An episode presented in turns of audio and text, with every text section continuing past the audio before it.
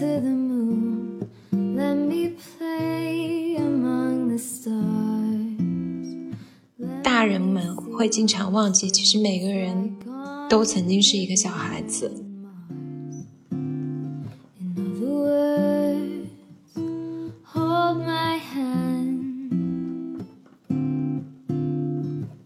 来想说，哦，我都是大人了，我要做一些小时候被禁止做的事。于是我一下没刹住车，就把那一盒都吃完了。我就是有什么渴望，我就要立刻满足自己。就是人生已经这么苦了，就想吃点东西还不行吗？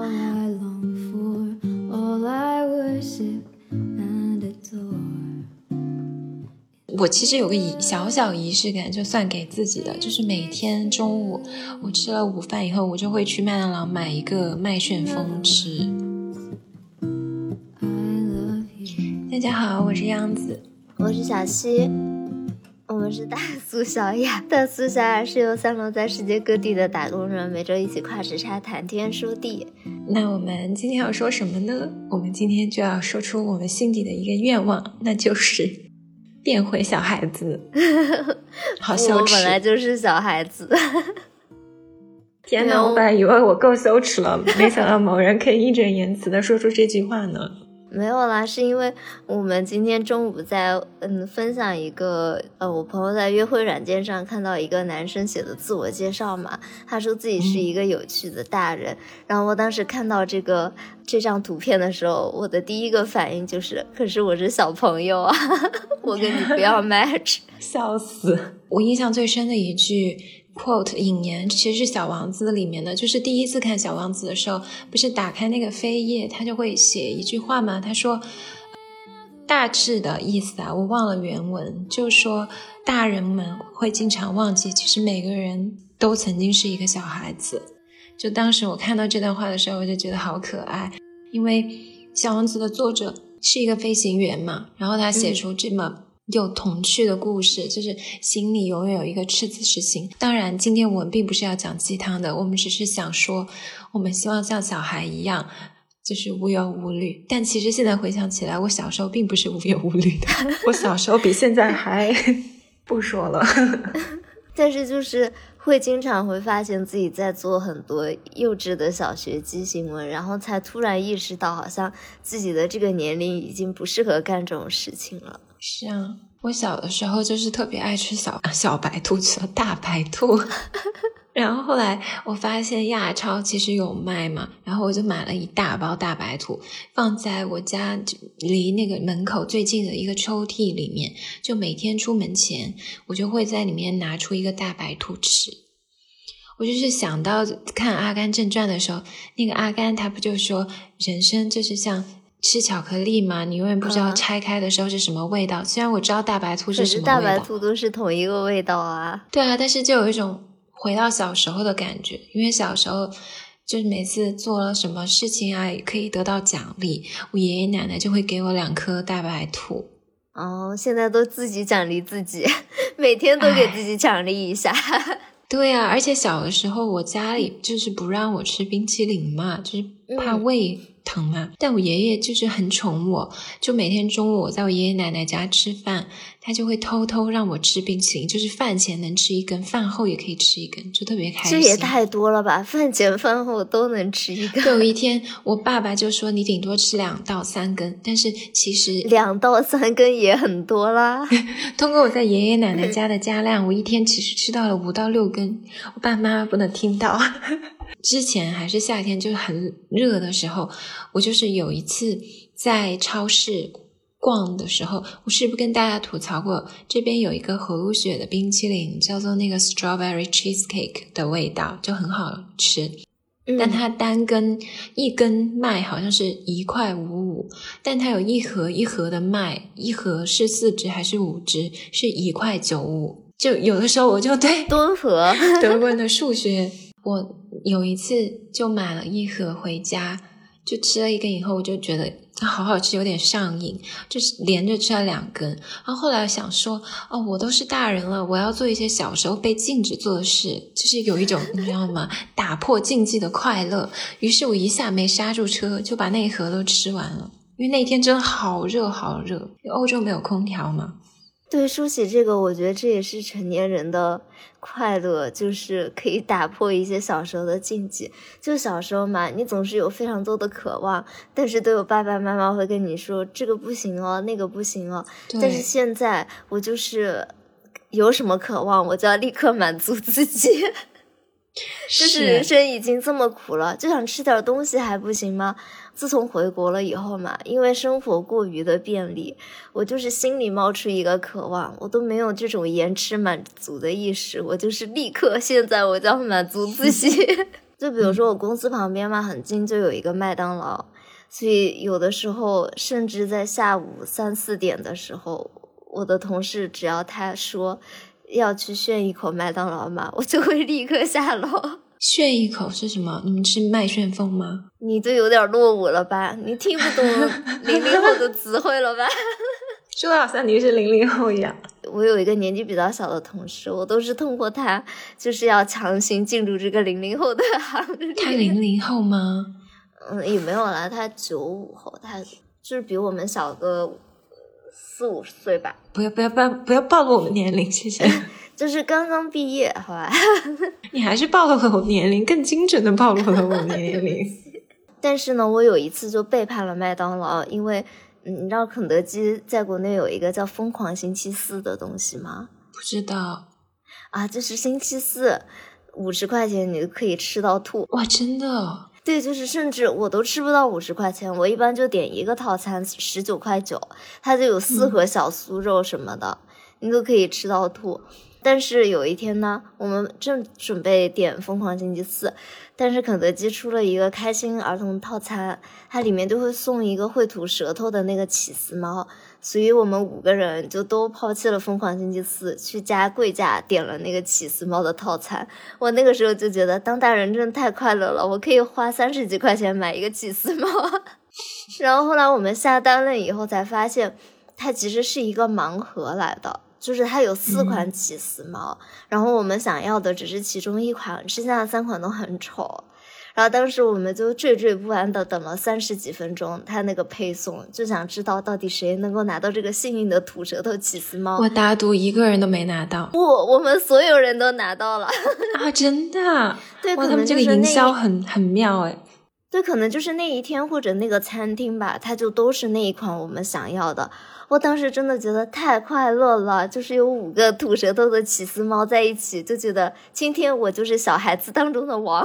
哎，你说到这个，我也搞过这种事情。我是吃麦当劳，就是麦当劳有段时间就是派送那种超级英雄礼盒，就是你买儿童套餐就会送。然后我就那段时间经常去买，我渴望我有一天能抽中那个超人，可是我从来没有抽中过，我每次都是抽中的蝙蝠侠，所以我家有四个蝙蝠侠。后来我把其他三个送给我的小姐妹了，那个套餐真的很不好吃。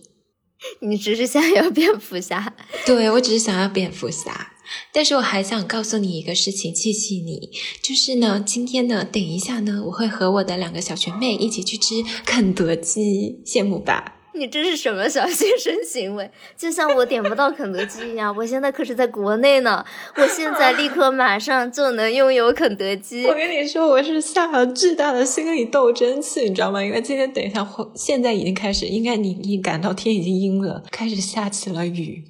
我查了一下，在饭点的时候会下很大的雨，然后很冷。然后肯德基在海德堡是没有直达的公交车，就是搭到那个烛火要走蛮长的一段路去吃那个肯德基。然后那个店面真的很糟，可是即便如此，我终于可以吃到肯德基了，我好快乐。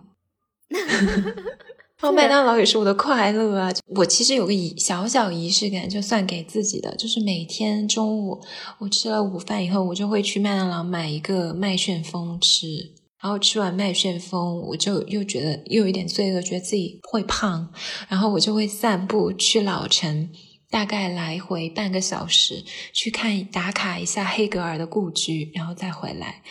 听起来你好像不是很忙的样子嘛。中午啊，午休嘛，大概有一个小时吧。啊，因为我的生活太单调了，就最近我都没有怎么跟人说过话，就是那种真人说话。就海德堡其实真的是一个会时间效率很高的地方，不像就像上海这种大城市，你需要通勤，就是你在路上啊这种事务性的事情上，你要花费很多时间。但是海德堡就是一个你可以用双脚丈量的地方，丈量所有地方。就我们这里有一个教授，他是一个特别有学术精神的人嘛，他当年是在哥大待了很多年，然后在纽约。然后搬到了海德堡，当时就说海德堡是他心中梦想的城市，因为他就希望自己能够全身心很沉浸的做学术，然后不在事务性的事情上面花费太多的时间。因为他说，比如说他住在纽约那么多年，他觉得从城的这一边到另一边就要很长时间，他就觉得太浪费时间了。哪怕能在地铁上工作，他也觉得。不够有效率，我觉得这是海德堡的一个非常大的优点。他才是一个大人吧，我只想当一个小朋友。对他是一个卷王中的战斗机。我还有一个就是在麦当劳嘛，我有时候就会跟我有一个同事去吃饭，就是看到他吃饭，我就会特别的开心。看吃播的快乐吗？真的，就是他。我们之前一起去吃海德堡的食堂，这边的食堂特别的便宜，是那种称重的。就像我们这种女孩子，就胃口没有那么大，可能我一顿就吃个三欧多就够了。但是他是我认识唯一一个人可以在海德堡的 Mensa 食堂吃到八欧，就好夸张。是你的两倍多诶，他吃了多大一坨？对啊，而且我们去吃麦当劳嘛，我们大概就是点一个套餐就足够了，有时候都觉得有点多。他上一次跟我吃，他一个人哦，在麦当劳点出三十欧，他点了一个套餐，然后点了额外的九个那个 nuggets，然后还点了两个汉堡，那种小汉堡，鳕鱼的。关键是他一顿就吃完了，我开始还以为他说他要下午就是打包下午茶，居然没有。这种人我就好羡慕。他说他疫情期间就瘦了很多，因为没有办法下馆子，他自己又懒得做饭，他就吃能量棒，每天吃能量棒，他就瘦了超多。但是说到这个，就是分量很大嘛。昨天下单了一个乐乐茶的一个叫咸蛋黄芋泥软包。就我看到这个说的这个，都让人这么有食欲，是不是？你听到这个名字“咸蛋黄芋泥软包”就非常的好吃，它怎么会难吃呢？同事一起点外卖啊，真的是一个互相种草的环节。就是我本来都已经点好了我要喝的东西，哎，返回账单的时候，怎么看到我的同事点了一个这个东西，我就立刻想要马上拥有，所以我就跟着他一起下了单。我当时也没有注意到这个蹊跷嘛，就是一个咸蛋黄芋泥软包为什么要卖二十多块钱呢？我想说可能乐乐茶比较贵吧，乐乐茶茶是一个国内那种算是奶茶卖的比较贵，它可能一杯买奶茶要卖差不多二十块钱。所以它是像喜茶那种是现做的，还是像香飘飘那种？是喜茶那种，对。然后我就想说，可能是它这个定价比较贵吧。结果后来那个外卖来的时候就很大很重，我想说是什么东西这么大这么重啊？然后我同事就拿出了这么大一一坨一个纸袋的东西给我，然后我说什么？他说这是你点的那个咸蛋黄芋泥软包，我一拎可能有一斤重吧。这么夸张？那你吃完岂不是增重一斤？可能不止一斤，我觉得可能会长三斤。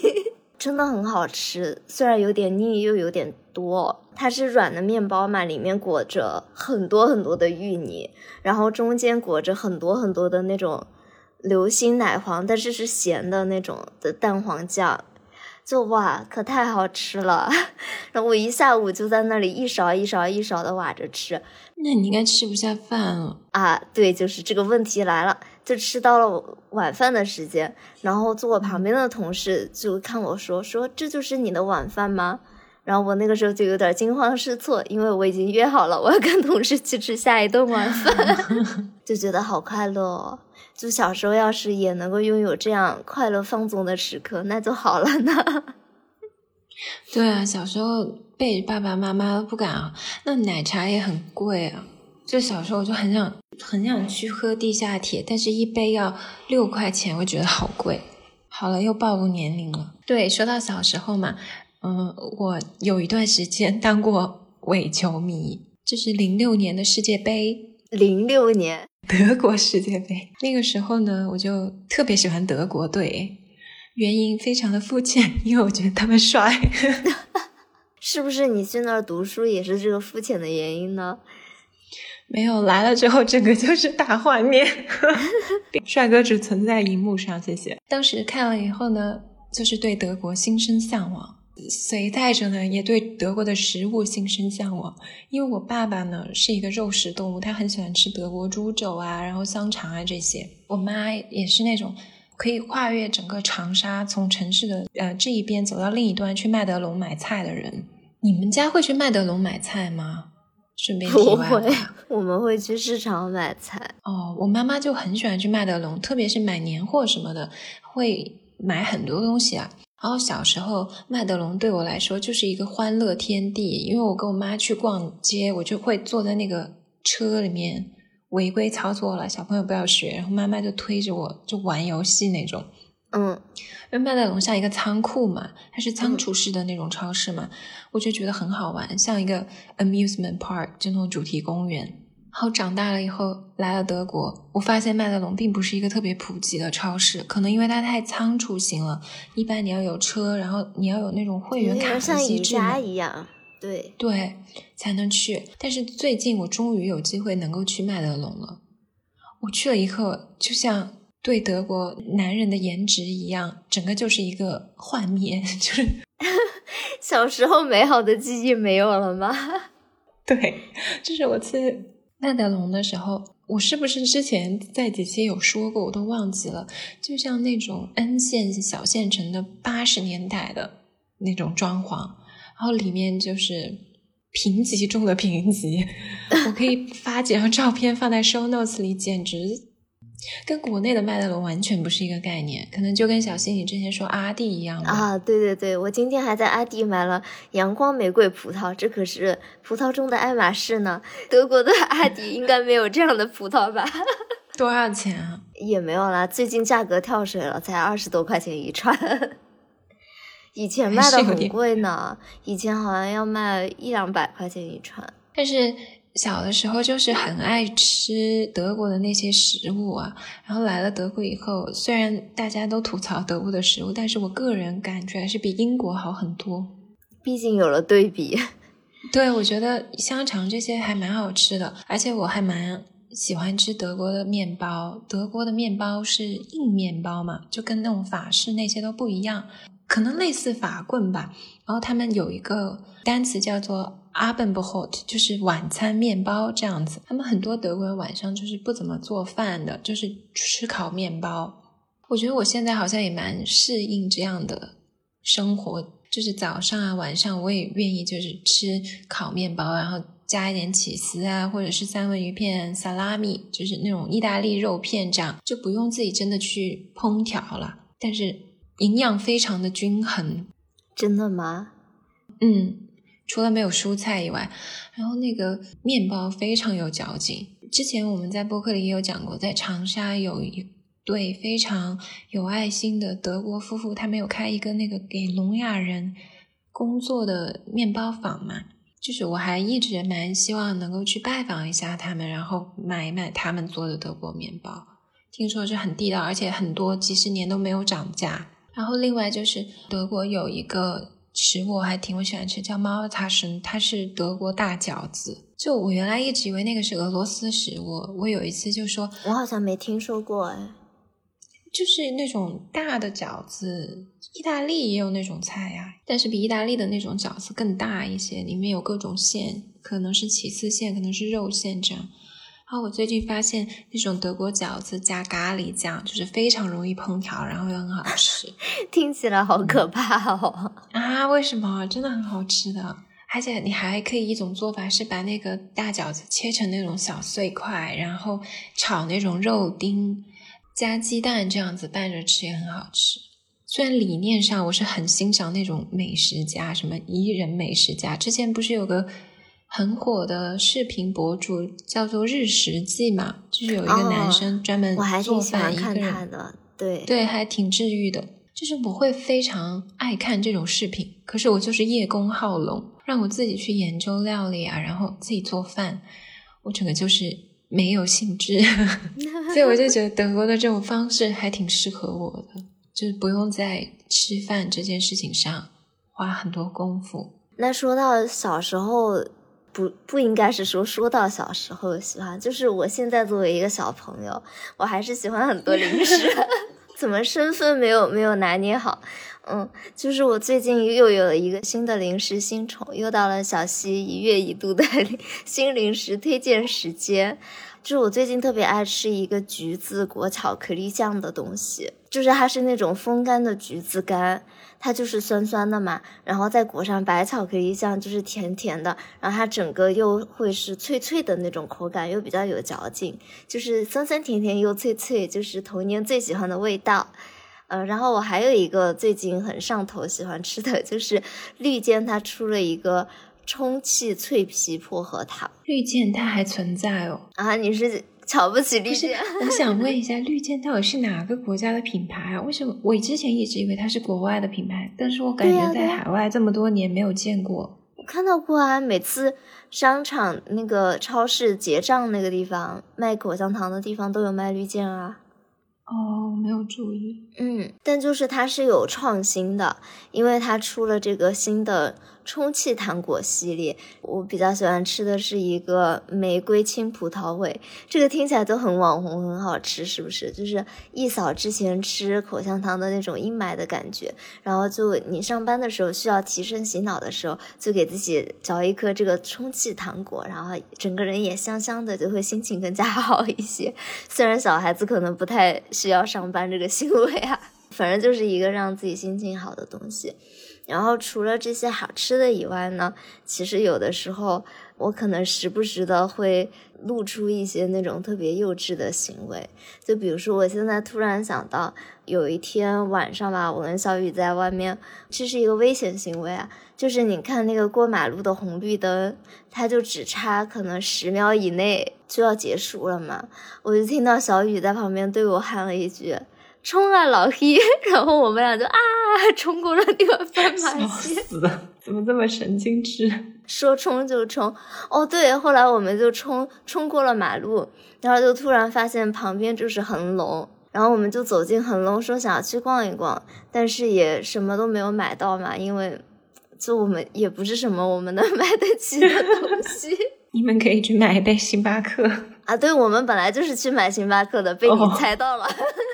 OK，但是那个星巴克在顶楼，所以你就要绕过所有的那些东西嘛。然后买完星巴克以后，我们就看到了一家马卡龙店，然后就突然想要吃一个马卡龙，然后我就走到那个马卡龙店里去，他就问我说：“啊，小姐，我们这里可以卖这种盒装，有四个装、六个装、八个装，可以帮你装在礼盒里面。”我就跟他说：“但是我就想想买一个现在吃。”然后那个店员就说：“嗯，本来我们是不卖一个的呢。如果你实在想要的话，我也可以卖给你。一个多少钱？贵吗？啊，我不记得了。但是反正就是进行了一番这样的小小朋友对话，就他就卖了一个马卡龙给我。然后他说：是不是不用帮你包了？你现在拿着吃，或者是……然后还有一个我想到的瞬间，就是有一天，嗯，我走在。”也是一个购物中心吧，就那种商业街里面，就突然看到一个小朋友他在喷射那个泡泡，然后又是一个黄昏的那种感觉嘛，路灯也亮着，他就在对着那个路灯喷泡泡。我就突然觉得好羡慕啊！就他们现在的泡泡机已经不是我们小时候那种你要自己吹的了，它是一个有点像一个那种 枪，然后就会打出很多很多绵密的那种小泡泡。我当时就觉得他是整个那个购物中心的王，他站在一个楼梯的上面向下，然后向着那个路灯吹泡泡。我当时就觉得天呐，我好想拥有啊！然后我就我的朋友过生日，我就送了他一个吐很多泡泡的那个你说这个，我最近我学妹过生日，就有一个她的朋友送了她一个泡泡机，它是那种自己装肥皂水，是一个那种金鱼，你把它放那开那个开关，它就可以自己喷泡泡出来。因为那会儿还是夏天嘛，他们家有还有那种充气的那种小水池一样的，是用来放酒啊这些，放在室外可以冰镇酒嘛。然后他就说把那个泡泡机放那儿，大家可以一块玩水啊什么，在花园里面。结果那泡泡机就不好使，洒了一地，全部都是肥皂水儿。整个大失败。对，好像我送给我朋友的那个泡泡机，它喷不出来。对啊，我觉得这个风险极高。对，不要轻易在淘宝上面买没有试过的泡泡机，它这个坏的几率是挺高的。而且当时那个女生还特别兴致昂扬，因为她一般买那个泡泡机，你可以买一个配套的泡泡水嘛。然后她当时都没买，她说这个自己调多好玩啊，她还在那自己调配那个肥皂水儿。让它能喷泡泡，结果它整个就是大卡住，然后 又撒一地的水什么，就是没有喷出几个泡泡。最后的结果是完了，可能我也给我的朋友制造了这个麻烦，对不起。而且中间因为我学妹她有猫嘛，就一直还很恐慌，那个猫猫舔到那种肥皂水啊什么。哦，对，嗯。但其实我整体的感觉啊是，嗯，我不知道是因为以前。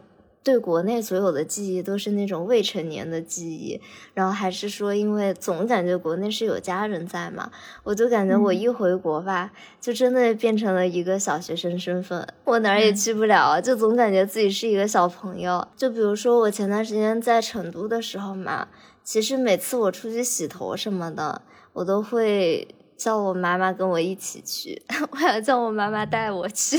我也是啊，我每次回国剪头都是跟妈妈一起。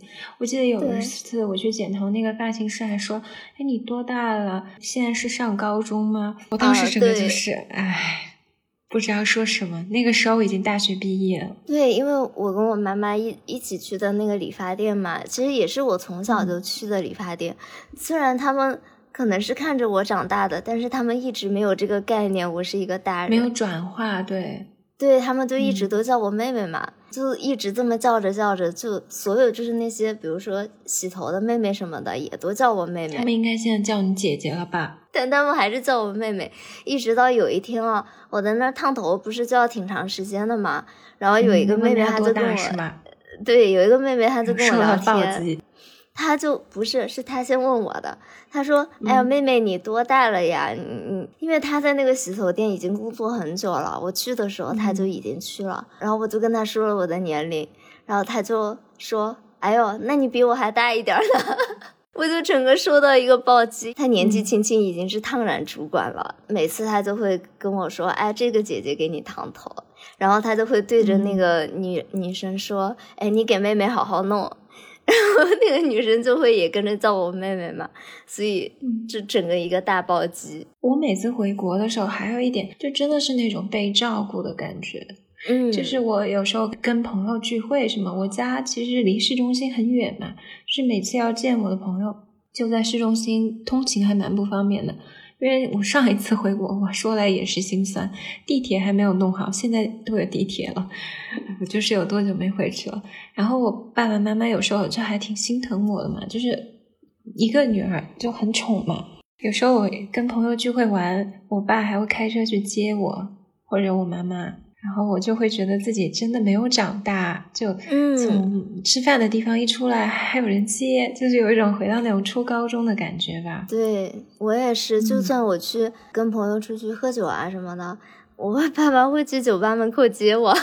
是，就说到这个去吧，我现在工作有一个 bug，就是我会带着自己的大电脑嘛，因为我真的随时随地都在工作，所以电脑就是我的一个安全感嘛。那我就是想要随时回复人家东西，然后对，但是像我们这种工作，就并不是说手机就能搞的，就是需要电脑的那种处理器什么的。然后我的电脑又很大，我有个十七寸的大电脑，所以我就有一个很大的书包，就是那种双肩包，就它并不是那种都市丽人的单肩包可以承受起的电脑，所以我就到处跟朋友约饭什么都背着我的双肩包。然后有一天，我们就我就从公司出来，就背着我的双肩包去了一个 bar 门口。然后我见到朋友，他就开始笑我。他说：“你为什么像一个 小学生，刚刚下就是放学，然后要来 bar 里面喝酒？” 我都感觉我在国内好像一直都不是以一个大人的这种面貌出现，都总是以一个小学生的这种面貌出现。可是你去英国，哪哪怕现在在德国，到处都是这种人啊！我刚去英国的时候，最大的感想就是那里的每一个男人，他们上班很多时候还穿挺正式嘛，就是穿衬衣打领带。但是都背一个很大的双肩包。然后英国人又很爱去 bar 嘛，就下了班就站在那个路边，然后喝啤酒这样子，全都是背双肩包的男子，我还觉得挺违和的。我觉得可能这个问题是男子 背一个这么大的电脑，如果是一个男的的话，然后他又穿着西装，可能像一个社畜吧。但是 我本来也不是说多高，我再背一个双肩包。就真的是在国外需要查 ID 的程度，我觉得你不背也需要查，这是一个夸奖吗？其实，在德国，我有时候就是觉得很多男生，他们其实长得硬件是好看的，但他们真的非常不在意自己的穿着啊、打扮这种。就德国男生，至少在海德堡吧，你是很难看见那种穿，哪怕穿长裤的都很少。如果天气哪怕。不是特别热，就是有一点点热，他们都会穿短裤。他们特别爱背那种特别大的双肩包，像行军包一样，就是能撑开、能盖到头那么高的，就像 你要去露营的那种啊。你要背去 bar 吗？对呀。天呐，鞋子也就是比较适合住在那样的地方。不，你的强迫症会受不了的。他们就是平常出去。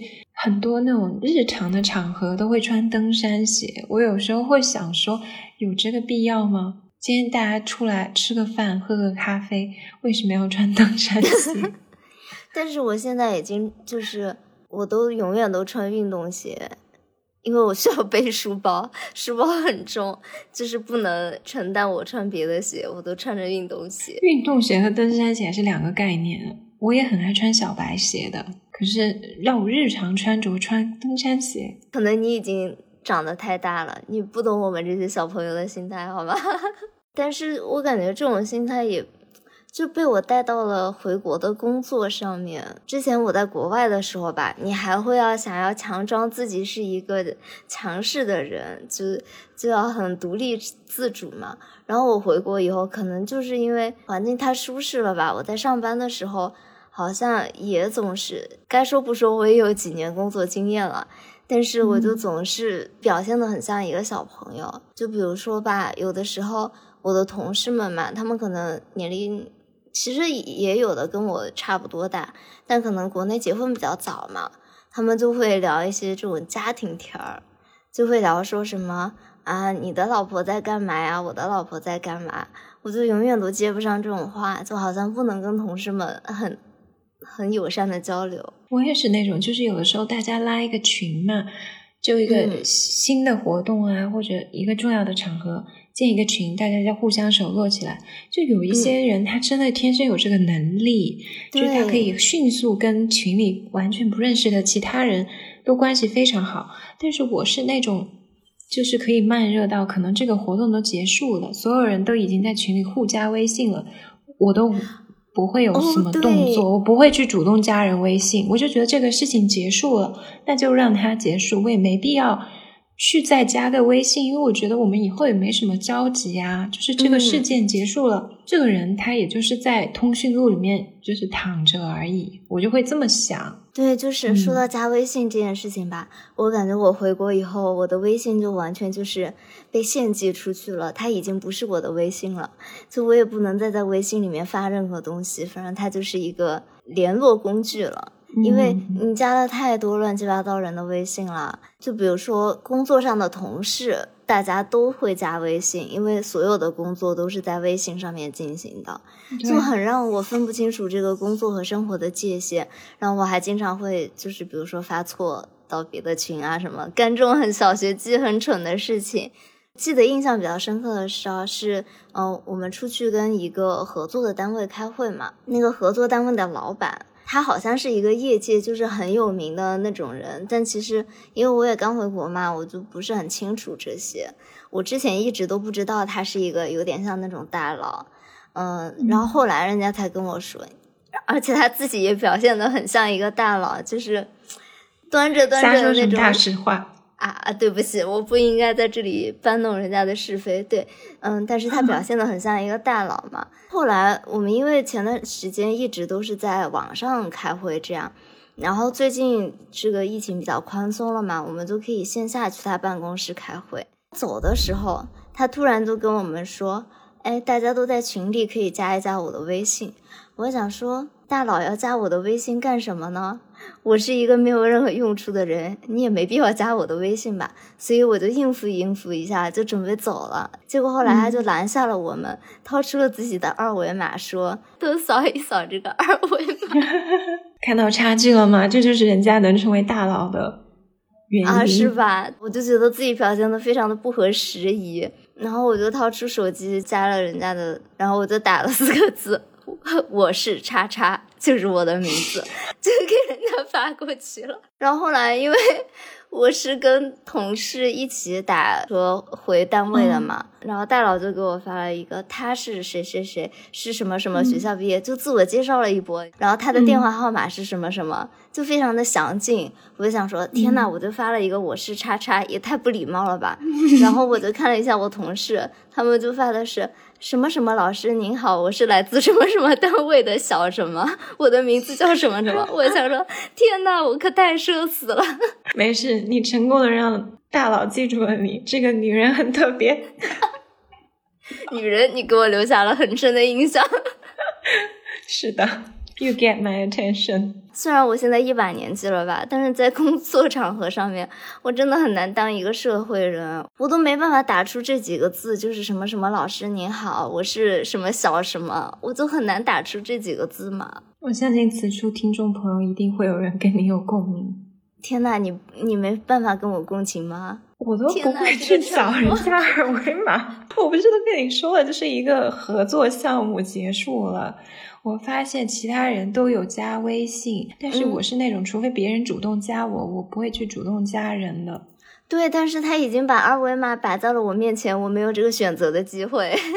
可能我们真的就是我那天跟我那个朋友嘛，就是我上期节目有提到的那个从德国回香港的朋友聊天，他就是有精准的概括我们这种人，就是在海外，你这种放羊心态搞久了，你已经忘记了如何正确的。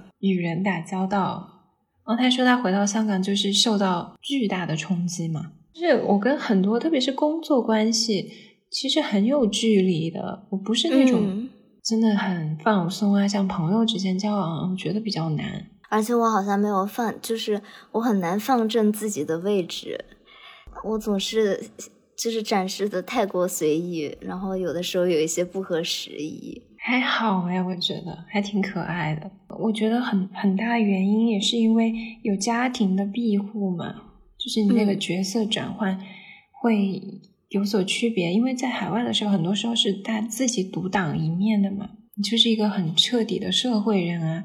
是回家那种感觉肯定是不一样的，又在自己很熟悉的，无论是语言啊还是文化的环境中。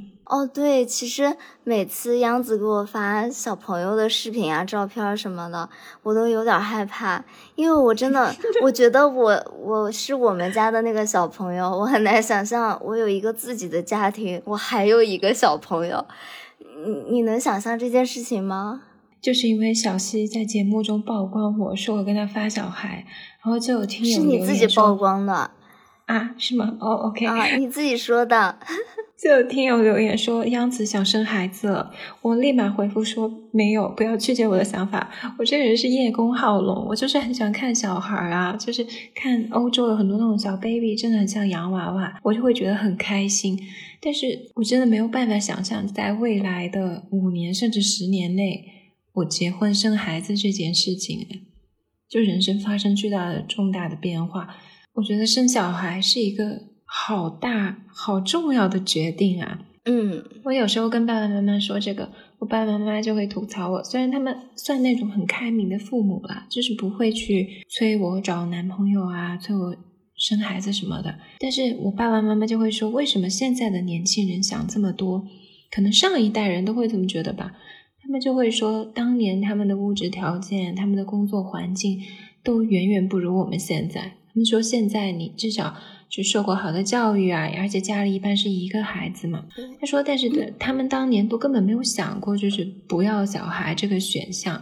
他们就觉得这是很理所当然的，然后也觉得在养育我的过程中得到了很多的快乐，就会觉得现在年轻人太喜欢说苦了，就说生育啊，然后组建家庭这种事情，我就会可能觉得自己还是被保护太好吧。我这个心态真的很难调整，我就是内心中还是觉得我还是个小朋友呢，怎么能再生出一个小朋友呢？就是这种感觉。是的，因为我最近就是发现我的很多同事嘛，其实跟我差不多大，都已经结婚了。你不是到一个新的环境，你会先看一看大家，然后哎，哪几个人好像看起来跟我年纪差不多的样子嘛，可能就比较好聊天啊什么的。然后我后来发现，他们每一个人都结婚了，没有人可以跟我聊天。结婚了也可以聊吧？其实我很多朋友都是那种已婚的朋友，而且我觉得跟已婚朋友玩还有一个很好的地方，他们有时候有一些很小可爱的小孩子啊。你就可以 就是玩别人的小朋友吗？不是，但是我觉得好像是会有一点点这样的距离感的。就本来同事之间就会有一点距离感嘛，那已婚的同事好像就会更加的。你说到这个小孩嘛，我那天在吃麦当劳，又是吃麦当劳的时候，然后边上坐了一对父女，正好是一对中国人。嗯，然后那个小女孩就一直在跟她爸爸聊天，就非常开心。但是看到的时候。就是好想到小时候，因为我们那个年代就什么，就是生日什么的，有时候还会去麦当劳、肯德基过嘛。就很小的时候，对吧？哎，今天我还会给你带那种纸质的小皇冠。对，那个时候麦当劳叔叔还会出来跟你表演，他会用拍立得给你拍一张照。对，对，你的那个照片会挂在那个麦当劳开心乐园的墙上。对，对。然后那一天我看到这对父女，然后他们走了。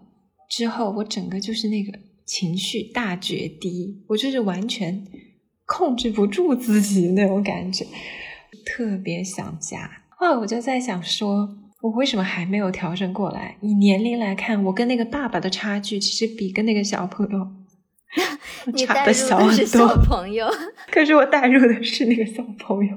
最近不是有音乐节，就是有很多那种小孩子，就爸爸把那个小孩骑高嘛，举在腰肩膀嘛。